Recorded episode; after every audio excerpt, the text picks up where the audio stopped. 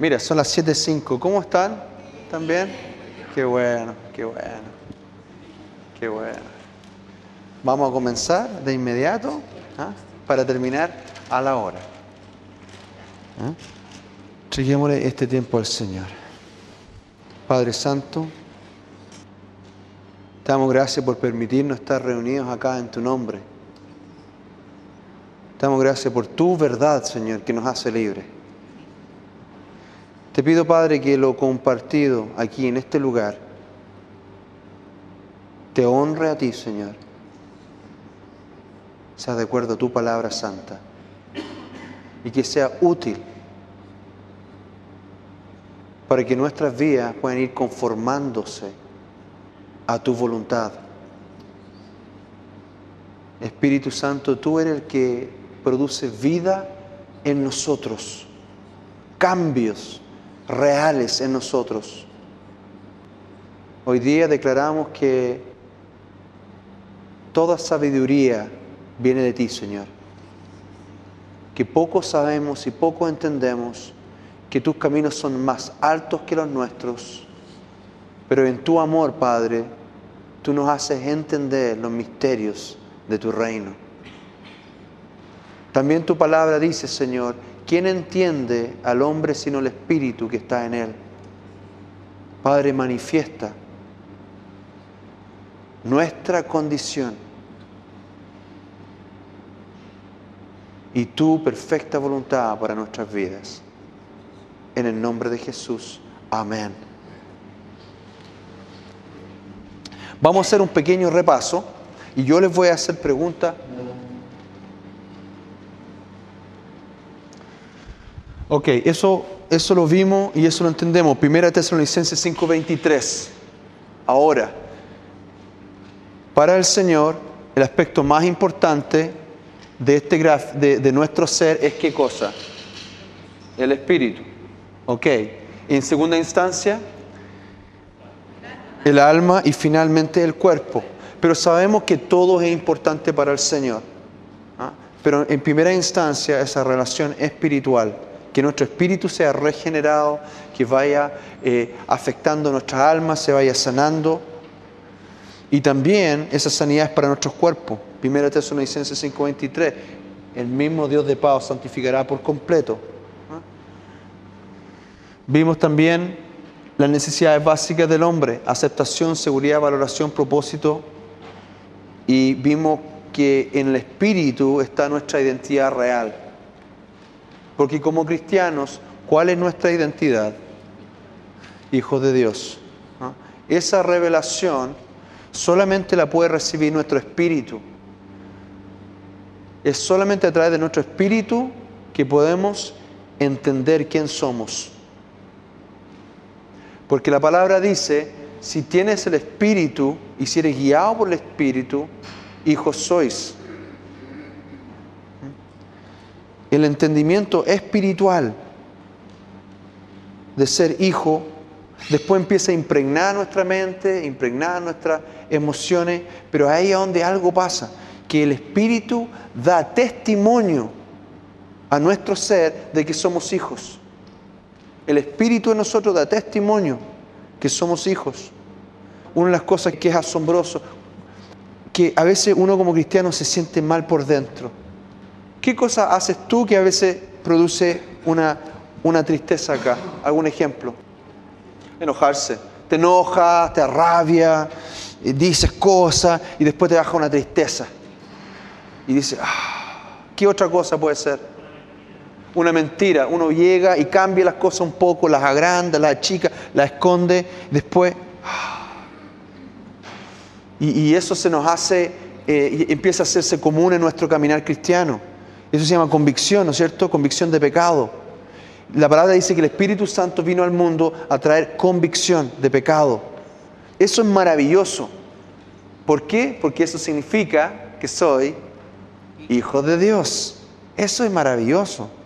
Yo antes de Cristo hacía un montón de cosas y dormía de lo más tranquilito. De lo más tranquilito. Y, incluso personas me pueden decir que estaba mal, pero yo no entendía. Yo veía lo mío nomás. lo mío, mi aspecto, mi visión de, yo justificaba el pecado sin ningún problema. Ahora hay algo que me pasa. Gracias por ese algo que me pasa. Permite volver al camino. Permite volver al camino, te salva. Es que te salva. Restaura relaciones. Eh, si no fuese por eso eh, que nos va diciendo, a ver,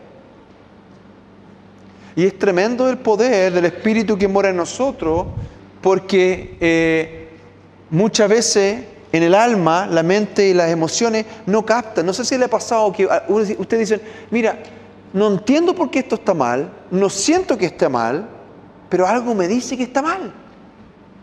Hay algo que... Eso especialmente cuando uno recién camina con el Señor. Porque uno está con los amigos y están todos haciendo algo que siempre han hecho. Puede ser algo, por ejemplo, como la burla. Que uno, ah, oye, está viendo tele y dice, oye, este, y empieza la burla y, la crítica. Y antes uno lo hacía, pero como era un deporte, sin ningún problema. Y ahora, eh, recién llegado a la iglesia, pero lo están haciendo todo, y uno empieza, mira, no sé por qué me pasa, pero me siento incómodo con eso. Mi mente me dice, está bien, todos lo hacen. Mis emociones me dicen, es súper chistoso. Muy, las tallas que salen, pero son a buen nivel. Pero hay algo que me dice, para. Qué poderoso eso. ¿ah? Yo, yo viví por lo menos dos años de total desconcierto. lo que pensaba y hacía y sentía estaban en un nivel, pero lo que sentía aquí en el estómago, porque había aceptado a Cristo a los 14 años, estaba diciéndome otra cosa. Y totalmente dividido y quebrado. Y no podía entender qué me estaba pasando. Cuando agarré la Biblia y empecé a leer, era esto es lo que, esto es lo que, lo que esa voz me dice, que este es el camino. ¡Qué maravilla! Ahora, vimos a través del árbol del bien y el mal que nace la C, la carne, la vida independiente. Y que el espíritu del hombre se apaga por el pecado que nos separa de Dios. Y en esto nuestro, eh, nuestro propósito, nuestra aceptación, seguridad y valor no pueden nutrirse de lo que Dios tiene para nosotros. Y entonces, ¿dónde acude, a dónde acudimos, ya que nuestra relación está cortada con Dios? ¿A dónde acudimos? Al mundo. Dijimos que acudimos al mundo para saber quién soy, cuánto valgo, quién me acepta, eh, eh, ¿dónde, está ¿dónde pongo mi seguridad? ¿Cuál es mi propósito? El mundo para todas esas preguntas tiene respuestas. Tienen respuestas. Ahora aquí, cuando yo empiezo a encontrarles más o menos a qué edad empiezo a encontrar esa respuesta. ¿Tres?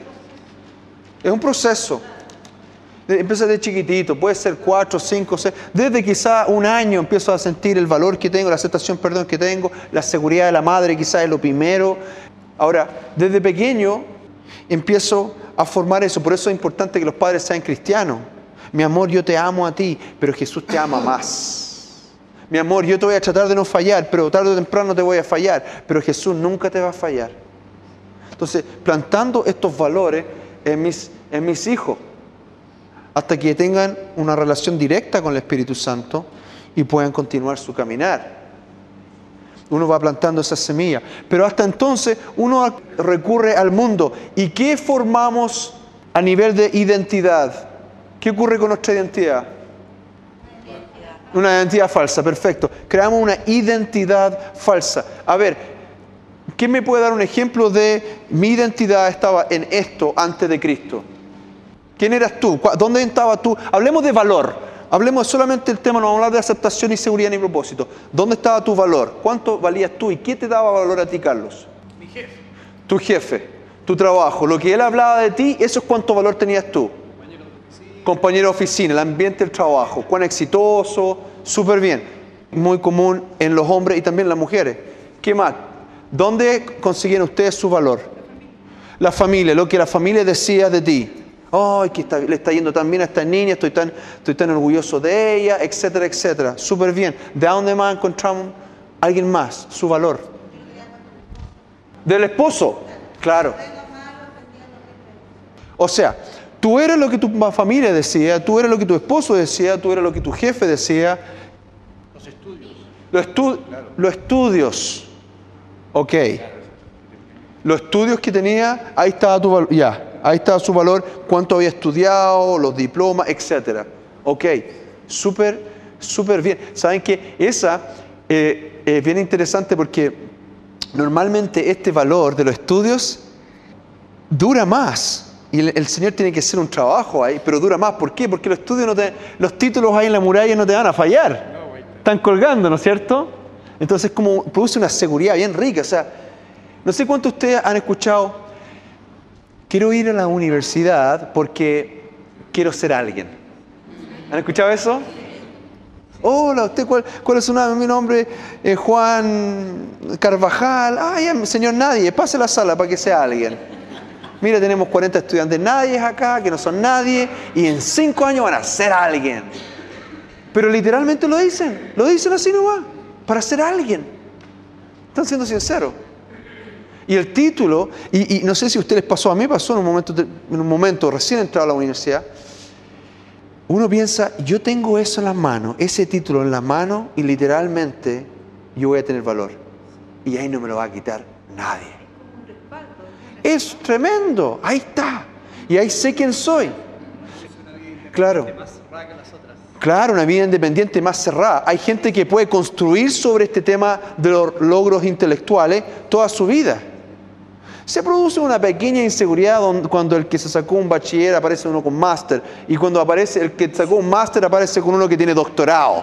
Se produce una incomodidad ahí, ¿ah? ¿no es cierto? Y dice, hijo mío, te dice, te empieza a tratar de hijo mío. Pero es un tema que el Señor sí tiene que trabajar y quebrar. ¿ah? Cuando te dicen en un máster, por ejemplo, lo que ustedes van a sacar solamente lo tiene 2% de todo el mundo. ¡Ah! Y claro, es es un tema que ahí vamos a ver cómo Dios va trabajando con eso. Ok, súper bien.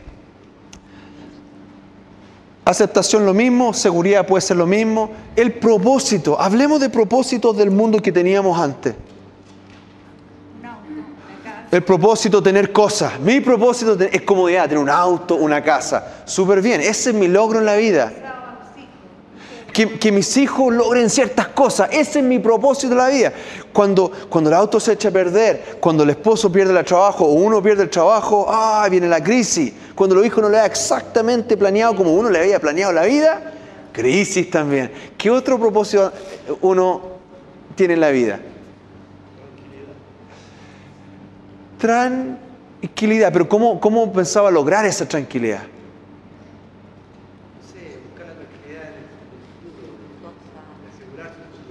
¿Y cómo se aseguró? A través de...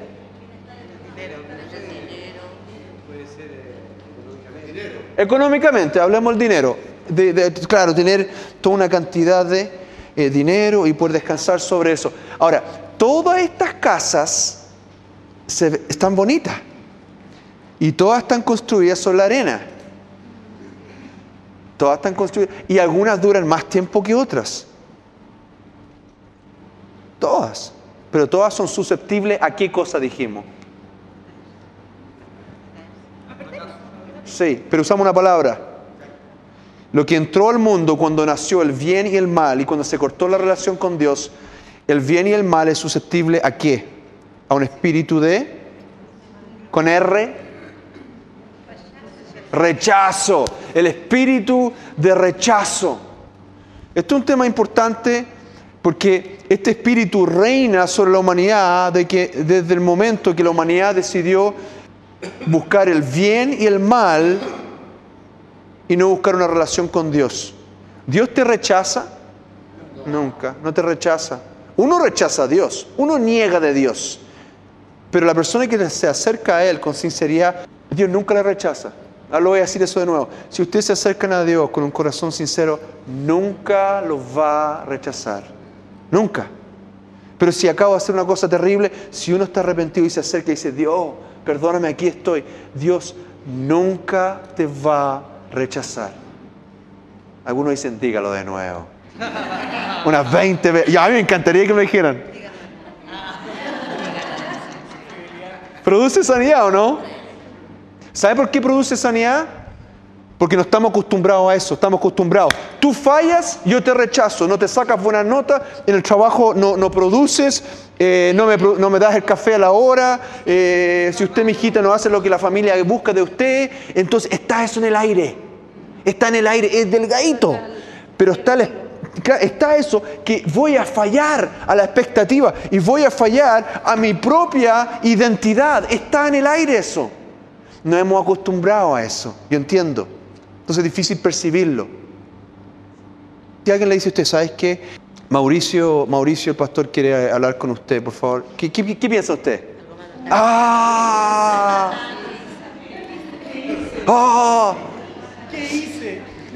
Ahora, fíjense, el Señor dice en su escritura, dice que para esto Dios nos ha preparado para que un día los ángeles nos lleven a su presencia. Y hasta ahí uno está pensando, chuta. Imagínense esto, que de repente un ángel se le acerca a usted y dice, mañana vendrá el Señor a tu cuarto, quiere hablar contigo. Hoy uno se porta súper bien, ¿no es cierto? Durante ese día, ¿ah? súper bien. Llama a la iglesia, ¿qué puedo hacer? ¿En qué puedo ayudar?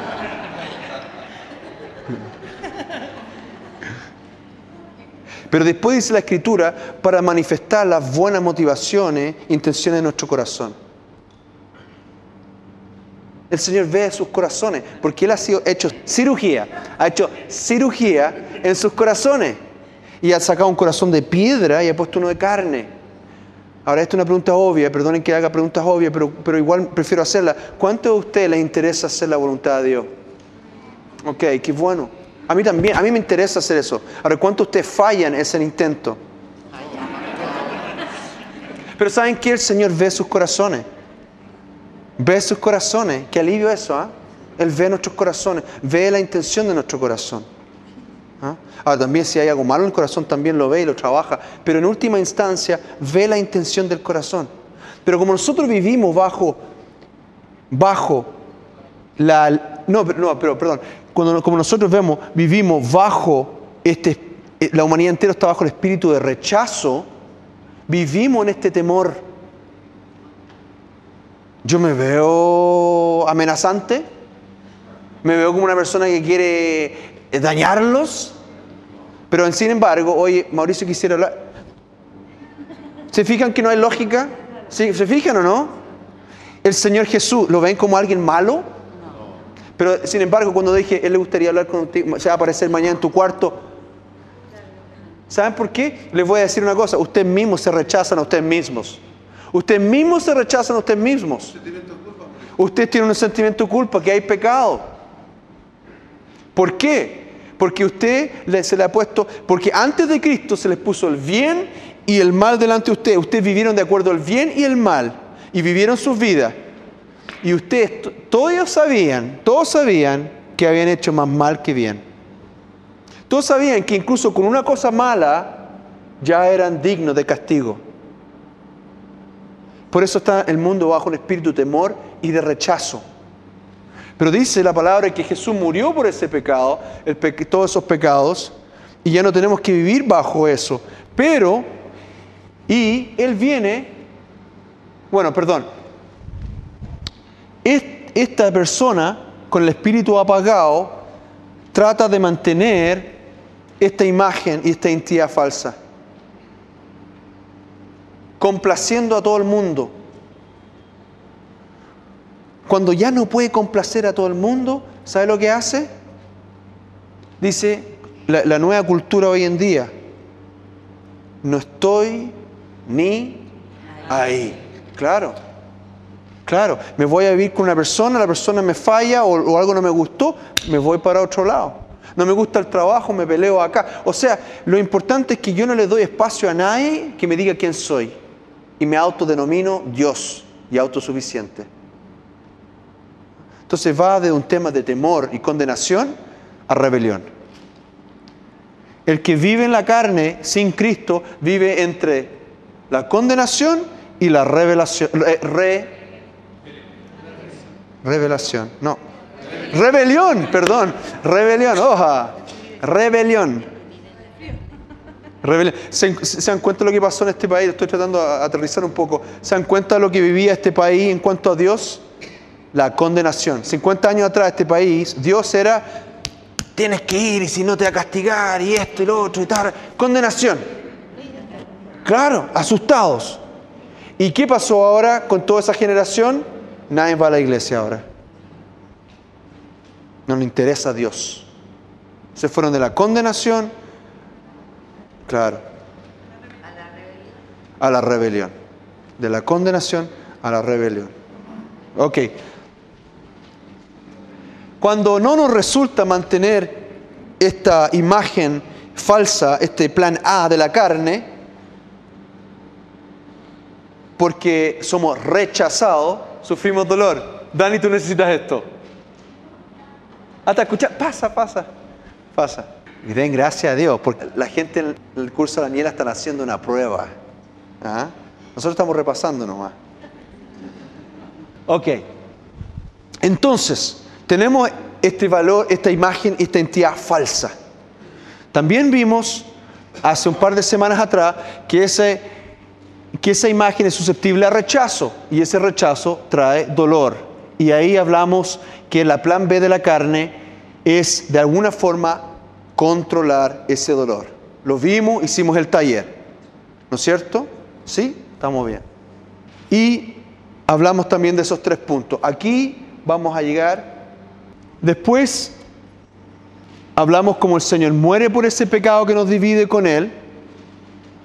Y entra la vida del Espíritu Santo en nosotros. Ahora, esta es la pregunta, a ver si se van, van acordando. El rol del Espíritu Santo en nuestras vidas es cuál o cuál es.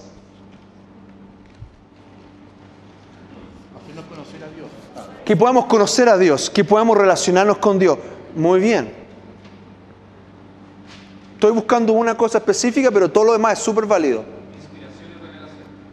Inspiración y, revelación, súper bien, que va de acuerdo al conocer a Dios. Eh, Dios se conoce a través de la revelación. Dios se conoce a través de la revelación. ¿Qué es la revelación? Que Dios está revelando al hombre. Dios tiene que revelarse al hombre para que el hombre lo conozca. El hombre no puede conocer a Dios por sus medios. Dios, en su gran amor, se revela al hombre. Es una, es una decisión de parte de Él. De hecho, la palabra Yahweh significa el Dios presente entre su pueblo. Dios siempre ha sido un Dios que dice, búsquenme, encuéntrenme. Aquí estoy. Quiero ser conocido. Quiero que ustedes me conozcan.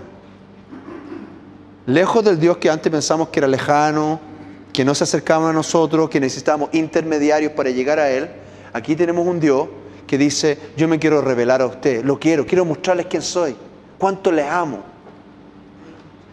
¿Ok? ¿Cuál es el otro rol del Espíritu dentro de nuestra vida? Hay un cambio de identidad, eso es lo primero, el espíritu de adopción. Cuando tú adoptas, y eso también lo reímos en Romanos 8, es un cambio de identidad. El espíritu que viene a morar en nosotros nos da una nueva identidad totalmente diferente. Antes éramos hijos de la ira, como leímos la escritura, ahora somos hijos de Dios. Súper bien, ¿algo más? ¿Sí? Somos hombres nuevos. Bueno, somos un hombre nuevo porque nuestra identidad cambia. Ahí atrás. Ok, por ahí también, para allá, para esa dirección voy. El Espíritu Santo nos empieza a guiar. Este espíritu que entra a morar dentro de nosotros empieza a afectar también lo que vamos a ver hoy día, la mente y las emociones. Empieza a santificar todo esto. Empieza a santificarlo. Este espíritu que está en nosotros, esta vida, quiere fluir y afectar todo nuestro ser. Y también, en última instancia, afectar a las personas que están alrededor de nosotros. Pero esto lo que tenemos dentro es vida. Ahora, vamos a ver cómo ese espíritu afecta el resto de nuestro ser. Aquí tenemos un cristiano donde Cristo, donde el Espíritu Santo es pequeño. donde ha tenido experiencias negativas esta persona, así que por ende en su mente tiene una percepción negativa de las cosas. ¿De qué cosas? Y cl- y claro, eh, ha- tenido mala experiencia y su percepción negativa en su mente de ellos mismos, los demás y de Dios. ¿Ok? Y en sus emociones hay emociones como cuáles? Rechazo, eh, bueno, rechazo es el gran emoción, ¿no es cierto? Bajo, de la cual comienza todo dolor. Ansiedad, sí, temor, ira, rabia, agresividad eh, de todo tipo. Ahora, esta persona finalmente, este cristiano, encuentra mucho conflicto y frustración. ¿Por qué? Porque en su voluntad elige seguir actuando igual. Elige la carne. Romanos 8. Tiene ahora una nueva elección, escuchar al Espíritu Santo en él o hacerle caso a la carne. Aquí vamos a definir el hombre espiritual. No voy a entrar a hablar del hombre positivo, es lo mismo, pero aquí vamos a entrar a hablar la vida en abundancia, el hombre espiritual. El hombre espiritual, la mujer espiritual, es aquel que a pesar de sus pensamientos, donde hay mentira, donde están alojadas las mentiras, y a pesar de sus emociones dañadas, obedece a la voz del Espíritu. Fíjense en eso. El hombre espiritual es que a pesar de lo que piensa muchas veces, a pesar de sus emociones, hace la voluntad del Espíritu que está en él. Esto no es fácil. No es fácil. Dijimos que dijimos que el Señor tiene una mesa preparada para nosotros en un restaurante, pero para llegar a ese restaurante a veces hay colinas y hay valles y hay dificultades. Cuando nuestra mente está llena de mentiras y nuestras emociones están dañadas, se hace a veces más difícil, pero no se hace imposible. Nunca se hace imposible obedecer al Señor si uno tiene el Espíritu Santo. Esta es la definición de un hombre o una mujer de fe y una mujer espiritual, que a pesar de lo que siente y a pesar de, lo, de sus limitaciones en su mente, hacen la voluntad del Señor.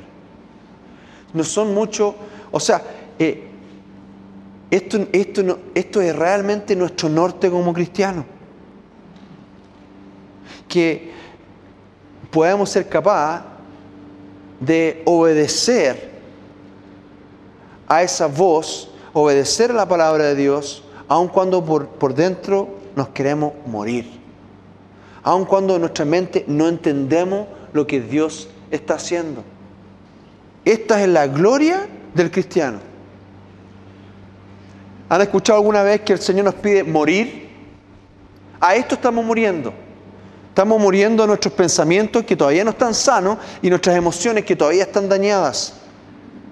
Porque a veces Dios nos pide cosas sumamente incómodas. Perfecto, de todas maneras. En, Estados Unidos, cuando el Señor me pidió que trabajara con jóvenes pandilleros, yo fueron las cosas que menos quise hacer. Me era muy incómodo. Era un ministerio donde los jóvenes con los cuales yo trabajaba no me aceptaban, no me recibían bien, no apreciaban yo lo que, lo que hacía por ellos. Entonces, eh, emocionalmente, yo me empecé a sentir casi compungido con, esta, con este ministerio. Y Dios me mantenía en ese lugar. En mi mente estaba la frase una y otra vez, no estás logrando nada. Porque mi mente carnal veía lo de afuera. No veo cambio. Estás perdiendo el tiempo. Y el esfuerzo para ir para allá y estar con ellos era grande, porque no me acompañaba ni mi mente ni mis emociones. Y sin embargo, ponía un pie delante de otro, otro pie. ¿Cuántos de ustedes han dicho, cuántos de ustedes han venido un domingo, aun cuando no han querido venir un domingo? ¿Sabe lo que a veces dice el diablo a eso? Ah, eres hipócrita. No sintiéndolo, no queriéndolo, has venido igual. O locura. Locura. Pero eso es fe. Me acuerdo de un joven que llegó a la iglesia eh, años atrás y estaba bien contento con lo que, que Dios estaba haciendo en su vida y, vio grandes milagros, oraba por gente, pasaba cosas, era muy carismático, muy cariñoso él y como que rápidamente se hizo amigo de todo y, y- y empezó a ver el poder de Dios manifestarse de una manera sobrenatural increíble. Y ahí pasaron, quizás pasó un año y me dijo, Mauricio, ¿sabes qué? Estoy totalmente desanimado, pero ¿qué te pasa? Me dice, he perdido la fe. He perdido la fe. ¿Por qué? No siento nada. Y no veo nada también. Antes era maravilloso, salía de la iglesia feliz, lleno de vida, lleno de gozo. Y ahora no, nada. Opacado. Y le dije, a ver, deja preguntarte algo. Antes estabas como esta alegría así constante. Sí, pues si tú me conoces, pues yo siempre contento, siempre alegre. Y, y- y- en esa época viste con tus ojos, viste milagros, los vi delante mío, vi cosas asombrosas. Y ahora, y, y venías a la iglesia, claro, pues, venía a la iglesia, ya. Y ahora no sientes nada, no ves nada, todo el mundo está feliz, tú estás triste, pero sin embargo vienes igual a la iglesia, sí, ahora tienes fe, antes no tuviste mucha fe. Ahora tienes fe. Ahora que no sientes nada, ahora que no ves nada, ahora que quieres arrancar, ahora que, que eh, eh, todas estas cosas visibles no se ven. Ahora estás haciendo caso a la palabra de Dios, a la del Espíritu, de venir a pesar de que en tu mente no ves, en tus emociones no estás sintiendo absolutamente nada. ¿Cuánto de nosotros estaría dispuesto a seguir al Señor aun cuando por un tiempo no sentimos nada? ¿Sí? Eh, No era una pregunta, pero amén. Qué bueno saberlo.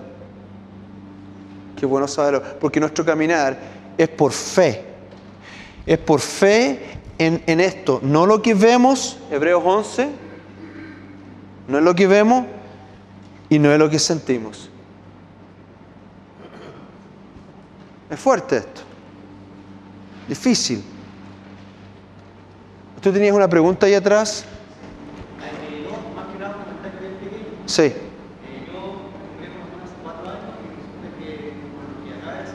Sí. Él dice, bueno, yo la verdad es que vine mucho tiempo, la gente lleno de gozo, yo nada, yo miraba, sentía un poco envidia y, y- a veces uno se siente un poco mal incluso. Y ahora dice, ahora veo que no estaba tan mal, no estaba fuera, tan fuera de Dios. Al contrario, está súper bien. Está súper bien. Si es súper fácil seguir a Dios cuando está todo maravilloso.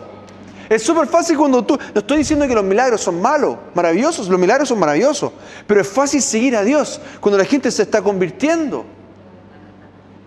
Pero ¿cuánto le siguen a Él en un desierto? Cuando tú llegas a la tierra Canaán y todo es maravilloso y, y la leche fluye, pero ¿cuántos pueden seguir en el desierto sin quejarse? ¿Cuántos pueden, como el rey David, que había recibido una palabra de ser rey, estar 13 años desterrado, esperando que Dios haga algo por 13 años? ¿Cuántos tienen fe que Dios temprano o tarde van a rescatarlo, pero hasta entonces son capaces de esperar en el Señor? ¿Cuántos son capaces de decir, yo me estoy sintiendo pésimo, pero el Señor está sobre el trono hoy día igual? Ese es nuestro caminar. Eso es el caminar en el Espíritu. Ahora, esta persona comienza a tener sus necesidades suplidas y, su- y- sus derechos rendidos. ¿Por qué? Porque a medida que esta persona actúa en obediencia a lo que Dios le está hablando, esta persona empieza a experimentar victoria y la verdad empieza a ser revelada. La verdad viene a través de la palabra de Dios, ¿no es cierto? Pero muchas veces las emociones se demoran un poco más. La verdad viene a través de la palabra de Dios, a través de estudiar la palabra de Dios constantemente. Uno empieza con el primer principio de que yo entiendo que mi mente está contaminada. ¿Cuántos entienden eso? Que su, ¿Entienden que sus mentes están contaminadas? Sí, sí, qué bueno. No, es- no, no, no hay que sentirse mal por eso, pero es una realidad. Yo sé que la mía tiene todavía mucha cosa. Entonces entiendo que tengo que renovar mi mente. y empiezo en ese proceso de renovar mis pensamientos. Perfecto. Ya, sí, claro, eh, eh, está compartiendo que en un momento que el simplemente escuchar, entregarle esto al Señor, produjo un dolor. O sea, ¿qué hago con eso? Cuando uno empieza a entregarle el mando al Señor, a veces duele mucho, porque nuestra estrategia para controlar nos ha mantenido, nos ha dado un cierto grado de seguridad. Nuestra imagen falsa eh, y mi estrategia para manejar y mantener esa identidad. Entonces, un ejemplo. Yo vengo a la iglesia, a ver, vamos, eso sería como esto. Yo vengo a la iglesia, acepto a Cristo y cuando hablan de, de amar al pobre, eh, yo digo, sí, está bien, estoy de acuerdo. Cuando hablan de, que Dios nos ama, mis emociones se sienten bien, no hay problema. Pero de repente el pastor llegó y dijo, hay que perdonar a los padres. ¡Oh! Mis emociones se gatillan. Rabia, sensación de injusticia. La mente dice, a ver, mi identidad, mi identidad era la hija mártir, o la hija sufrida, o la hija que nunca recibió lo que debió haber recibido. Entonces, eh, la voluntad dice, a ver, a ver, ¿qué está pasando? Eh, el Espíritu dice dentro de mí, sí, sí, como un silbido apacible, dice, perdónalos. Y verás lo que va a pasar. Perdónalo. Pero las emociones están gatilladas y la mente está gatillada. Y dice, no por ningún motivo, jamás no puedo, no soy capaz. Entonces la voluntad empieza con esas agujas así, entrar en crisis. Entonces, claro, están siendo gatillados. ¿Y, qué es lo que la carne dice? Por ningún motivo sueltes el control.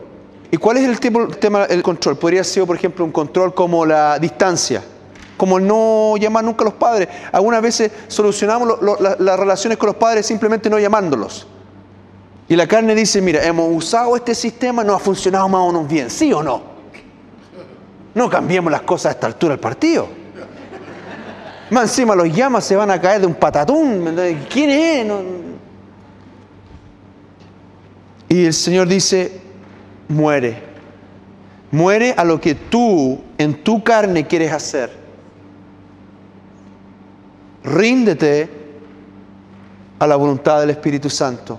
Y cuando uno hace eso, siente una descompensación. Hay una descompensación fuerte. Y, y buen punto, Carlos. En última instancia, todo lo que está pasando acá afecta al cuerpo. Todo lo que está pasando acá adentro afecta al cuerpo. Entonces sí, a veces la voluntad de Dios en primera instancia produce... El Señor dice, deja todo y sígueme. Alguien me dijo, Mauricio, cuando tú hablaste de, que uno tiene que estar dispuesto para hacer la voluntad de Dios, y Kamal llegó y dijo, uno tiene que estar dispuesto a entregar esta vida perfecta y ordenadita, yo me sentí totalmente descompensado. Porque la carne, porque esa persona en esa área de su vida está en total control. Señor nos llama a morir a esto, a esa actitud independiente de control. ¿Esa es tan, es tan válida para carne o control? Porque eso lo que hace la carne es controlar en primera instancia. Por eso no se siente esa descompensación. Ahora, como dijimos que esta persona, sus necesidades son suplidas en, en, el Señor. Fíjense, vamos a poner una situación bien, bien, bien sencilla. Yo voy por la calle manejando y de repente un auto se tira y se cruza delante mío. ¿Qué sentimiento siento? Rabia, siento rabia. Ya, siento rabia. ¿Rabia qué es de acuerdo a lo que hemos estudiado? Una estrategia de la, de la carne, es una estrategia. Eso me dice a mí, me avisa qué cosa. Si, si- estoy usando una estrategia es- de la carne, es porque estoy tratando de mantener control, ¿no es cierto? Control, estoy tratando de controlar qué cosa para cuidar qué cosa. Una mentira. Para, para cuidar mi identidad falsa. ¿Ok? Estrategia de la carne para lidiar con el dolor que fue causado por el rechazo y si tengo rechazo es porque estoy caminando en mi identidad falsa. Una vez más, si hay una estrategia es porque ha habido dolor que nace, no dolor bueno, no el dolor bueno del Espíritu Santo, el dolor para muerte. Dolor muerte que viene del espíritu rechazo y el espíritu rechazo existe porque tengo una identidad falsa. ¿Qué parte de mi identidad falsa puede estar siendo afectada? No, identidad falsa, del triángulo. Mi seguridad, súper bien, ya. Esa, ya. No, que la voluntad no es parte de la, del triángulo. ¿Cuál de estos? es- El valor, súper bien. Seguridad, valor, con eso está súper bien. Puede ser propósito si yo voy en camino a, algo que, quiero lograr en mi vida, el trabajo, ¿me entiendes? Ese fue mi propósito. Ok, hablemos de, del valor. El tipo que se cruzó delante de uno, ¿es capaz de decirme cuánto valgo yo? No. Pero ¿qué es lo que yo siento que él me está diciendo? No valí nada. No valí nada. O sea, vales tan re poco que ni te vi. Claro. Peor si tiene un auto mejor marca. Ya hay uno ya verá. ¿No es cierto? ¿Ah? Entonces, eh, uno siente, eso es lo que uno siente. Otra situación, se cruza el mismo auto, se cruza el mismo auto, hace la misma cosa, pero uno alcanza a mirar por el vidrio y ve que la niña que está manejando está llena lágrimas por todos lados, llorando desconsoladamente. ¿Cuál es tu reacción ahora? Compasión. Compasión. ¿Por qué? Algo está pasando que la niña no se dio cuenta, manejó mal nomás, pero quizás, quizás ¿qué le pasó? Entonces, ahora, ¿qué, ¿cuál es tu reacción? Es compasión, es chuta, uy, uy, mira la niña, ¿qué, está pasando? ¿Qué le habrá pasado? Quizás se va a matar en dos cuadras más con la forma que está manejando. ¿Sí o no? ¿Válido? Ya, válido. Entonces, ¿por qué yo tuve esa reacción? Porque no afecta mi valor. Ahora, la- ahora volvemos al primer ejemplo. La, eh, eh, la mujer que se cruzó, que no tenía lágrimas visibles, ¿podría haber tenido lágrimas interiores? Podría estar en la misma condición. Pero como hay un espíritu de rechazo, yo, estoy, yo tengo la seguridad que ella dijo, mira, ahí va Mauricio, le voy a mo- mostrar cuán poco vale. Uno siente eso. Entonces, por ende, mi identidad es falsa y también acuérdense que la persona con la identidad falsa tiene una imagen de sí misma, los demás y de Dios errónea. Por ende, su vida se aumenta a una gran, gran mentira. Todo es erróneo, todo es mentira. Es que no puedo creer que esa persona me hizo eso. Entonces la estrategia es el mecanismo de defensa que nos va a permitir, eh, redundancia, no permitirle a nadie que nos reste valor. Claro, esa es la estrategia. Esa persona nunca más me va a eh, fallar porque mi estrategia fue rabia y la rabia la manifesté hace tirarle el auto, pegar el botina- bocinazo, ¿no es cierto? Lo que sea. ¿ah? Evito que, pase eso de nuevo, de todas maneras. Si la estrategia trata de mantener intacta la entidad todo lo que pueda, hasta que un día sucumbe. Ahora, fíjense esto lo que pasa con la persona, va, perdón, con la, con la persona que vive una vida en abundancia. El auto se cruza, en la mente la persona dice, ¿acaso no me valora esa persona? La mente antigua. Las emociones dicen, "¿Qué- ¿por qué me hizo eso? Qué desagradable, qué, qué molestia. Pero esa persona dice, voy a escuchar, por un instante le voy a preguntar al Espíritu Santo, Señor, ¿de qué se trató eso? Por un instante. Y el Señor le pone la impresión en su espíritu que quizás esa persona no está bien. Tan, tan fácil como eso. Entonces la persona ¿qué hace? Se pone a orar por esa persona, Señor, bendícela.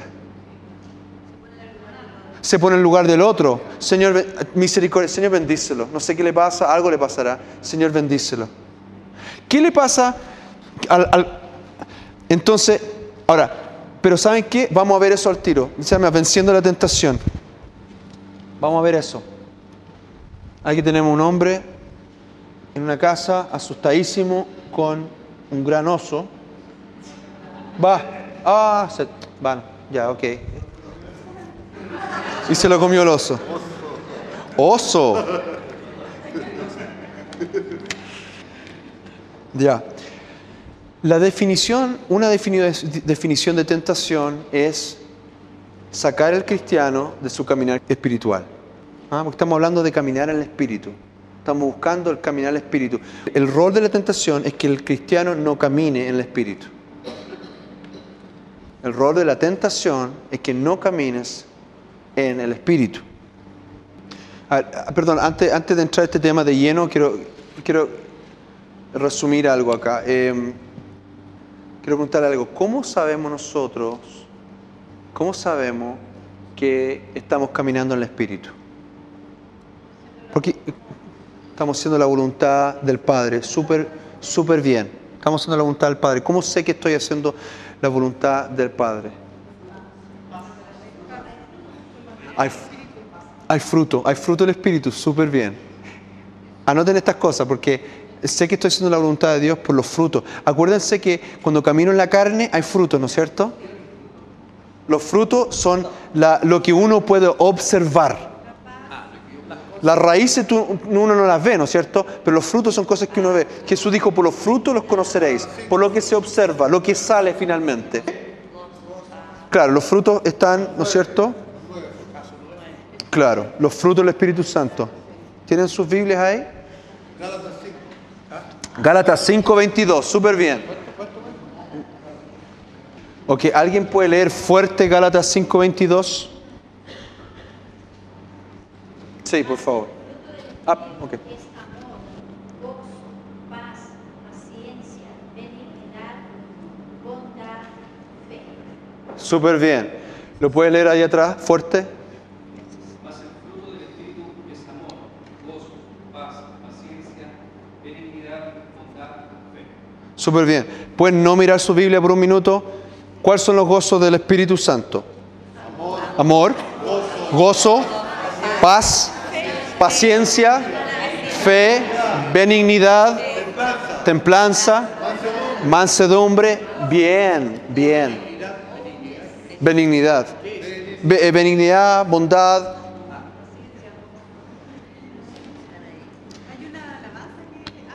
Exa- ah, de veras, por eso están, pero casi la cantan.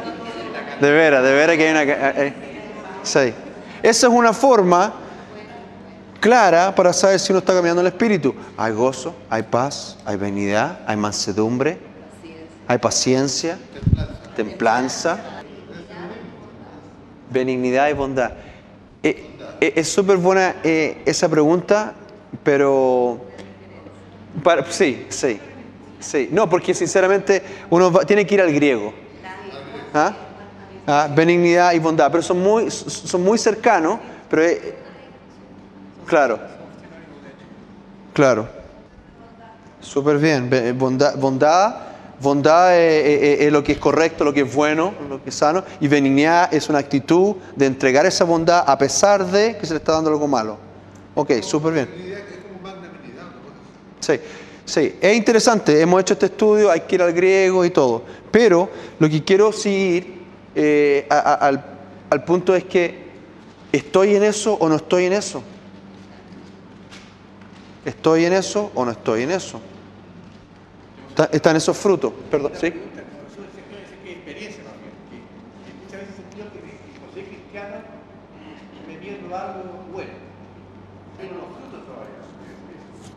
Ah, qué bueno, ya, qué bien, ya, ya. Sí, claro. Sí, sí. Ya, ok. Dice que pasa un auto, le grita una cosa, eh, está enojado con él y, después dice, va, eso estuvo mal y siente, siente un vacío. ¿ah? Entonces, la mayoría de las veces la carne va a ser lo primero en reaccionar, especialmente los primeros años de cristiano, la carne. ¿Por qué? Porque la mente y las emociones están programadas ya y hay que reprogramarlas. Va a ser lo primero que sale. Lo primero. Eh, entonces, uno va y camina en esa carne y después dice, "Ah, ¿qué hice? Ahora, en Cristo nosotros nos podemos arrepentir de ese acto y restaurar las cosas. Entonces eso ya es un fruto. Chuta, perdón Señor. Perdóname por lo que hice. Y de repente el caballero aparece, se estaciona, oye, disculpe. Yo, yo, esto pasó, yo, disculpe. ¿Ah? Entonces, ya hay un fruto del Espíritu Santo que es el arrepentimiento. Pero, eh, ¿qué fue lo que pasó? Su mente aprendió que gritarle a la persona, tratar de controlar, no, no, no le traía una vida en abundancia. Y sus emociones tampoco tam- quedaron, quedaron dañadas. Entonces la próxima vez, lo más probable es que usted va a tener una milimésima segundo y tener la posibilidad de parar esa reacción y actuar de forma diferente. Pero nunca, nunca va a terminar esta batalla entre la carne y el espíritu. Nunca. Solamente que las emociones, van a, la mente va a empezar a ser renovada con la palabra de Dios y las emociones van a empezar a alinearse con la voluntad de Dios, que empiezan a darse cuenta que son buenas y son verdaderas. ¿Ya? Entonces la carne tiene menos terreno para influenciar y, y claro, influencia, exactamente. Ok, entonces, ¿cómo sé que estoy caminando en el Espíritu? Por los frutos. ¿Qué otra, qué otra forma sé que estoy caminando en el Espíritu? ¿Perdón? Por fe. Por fe. Pero la fe, sí, es un fruto. Pero la fe, ¿en qué? Y estoy súper gozoso. Súper gozoso. Llego a la iglesia y empiezo a alabar al Señor y no considero al que está a mi lado y, y empiezo, a moverme, a danzar a Dios y golpeo al que está al lado. Pero yo estoy súper gozoso. Tengo un fruto del Espíritu Santo. ¿Esa es la voluntad de Dios? ¿Cómo sé que no es la voluntad de Dios? No hay, no hay orden. No hay orden. ¿Y quién dice que el orden está bien? La palabra. ¿Qué dice la palabra del orden? Dios es un Dios de orden. Claro. La palabra dice que Dios es un Dios de orden. Entonces, otra forma de saber que estoy de acuerdo del- Espíritu Santo es que estoy viviendo mi vida de acuerdo a la palabra de Dios. Tengo la palabra de Dios y tengo los frutos del Espíritu. Ya con eso estoy bien. Ya con eso estoy seguro. Sí, ahora, acuérdense que los frutos no son emociones excepto uno, gozo. Gozo es lo único que yo puedo decir, estoy seguro que estoy en la voluntad de Dios porque estoy lleno de gozo. Pero si a veces el gozo no está presente en ese momento determinado, la templanza no es una emoción, la bondad no es una emoción, la benignidad tampoco, la mansedumbre tampoco. Son características de un carácter cristiano. Entonces a veces la persona dice, pero ¿cómo sé que estoy en la voluntad de Dios? Si no siento nada, porque está en la palabra de Dios. Nada más. Está en la palabra y nada más. Entonces, cuando aparece un fruto de la carne, o nosotros le pusimos estrategias de la carne, o un fruto de la carne, es un motivo también para alegrarse, porque es la única forma que podemos descubrir que en nuestro ser, en nuestra mente y en nuestras emociones, en nuestra mente todavía hay rastros de una identidad falsa y en nuestras emociones hay daño y dolor. San Pablo dice, no es bueno pecar, pero cada vez que me peco, cada vez que hay fruto de la carne, es una oportunidad para conocer la gracia de Dios y para ser sanado. ¿Se dan cuenta o no? No sé si alguna vez han escuchado aquí en la iglesia que la persona dice, mire, ¿sabes qué? Pasó una situación y yo me descompensé y empecé a, molestarme y realmente fue una oportunidad para darme cuenta que necesito sanidad. ¿Han escuchado eso alguna vez o no? ¿Se dan cuenta que estas situaciones donde me enojé, le grité algo al auto, es una oportunidad de decir, todavía estoy caminando en la carne en algunas áreas de mi vida? ¿Se dan cuenta? Qué victoriosos somos. ¿ah? Cuando caminamos en el Espíritu hay victoria. Cuando caminamos en la carne tenemos una oportunidad para sanidad. No es que sea bueno pecar. No es que sea bueno caminar la carne. Pero revela las raíces. Revelan las raíces. ¿Alguna vez le ha pasado que ustedes se han molestado incluso y no saben por qué se han molestado? Algo le molestó a uno, pero no sabes qué. Fueron, fuiste a una comida y algo pasó y uno se molestó mucho cuando la persona dijo, ¿quieres postre o no quieres postre? Y eso te molestó y no sabes por qué. ¿Le ha pasado, no?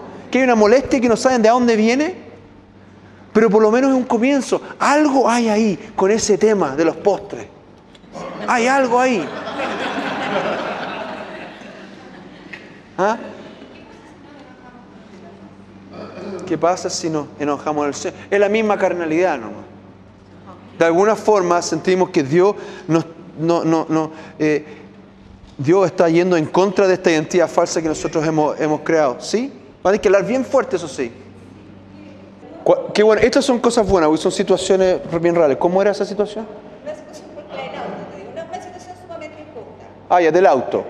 Sí, peor que la del auto. Peor que la del auto. Peor que la del auto. Ya, ya. Ok, súper bien. Ella dice, empezamos con el auto, pero desechamos el auto rápidamente y llegamos al trabajo. ya, súper bien. Entonces, está en el trabajo y, le piden que haga algo que no, le, no le corresponde hacer y como que empiezan a mandonearla y como que no hay, no, no hay como respeto. Y, como que no respetan tus derechos, lo que entendí yo.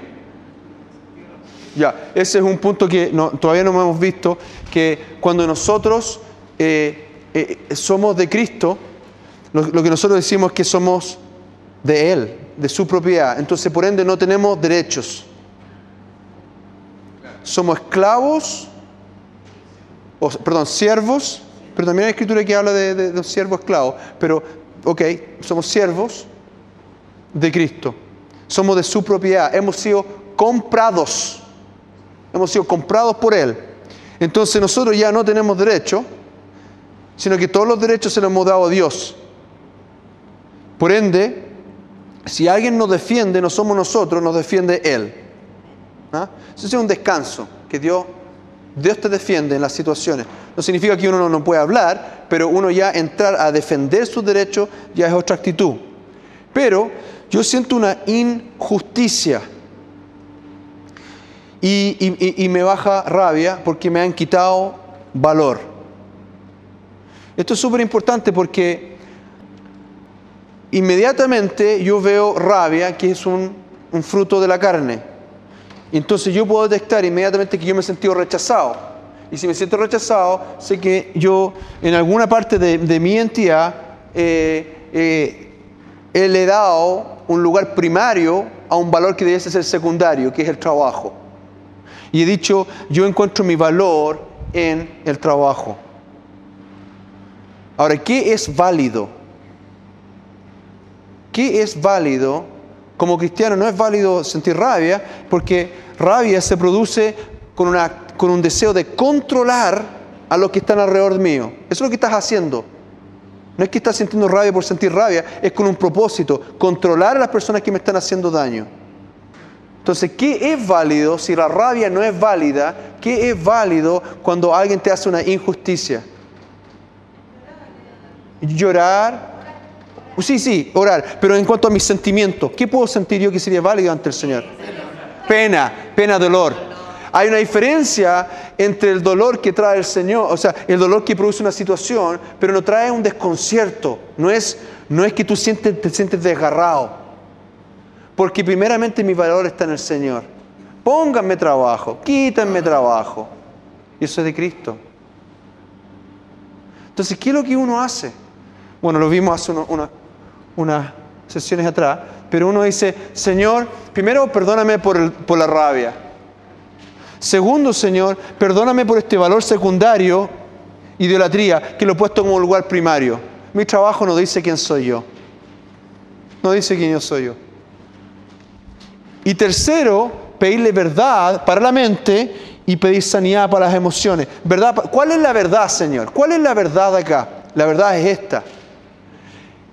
Fíjate, fíjate esto. Esto es poderoso. Esta es la verdad. Yo quiero que ellos, yo estoy detrás de esto. Yo quiero que ellos tengan un montón de trabajo, que sean súper injustos, que te hagan la vida imposible, para que cuando tú te des media vuelta y los bendigas, ellos vean mi gloria. ¡Oh!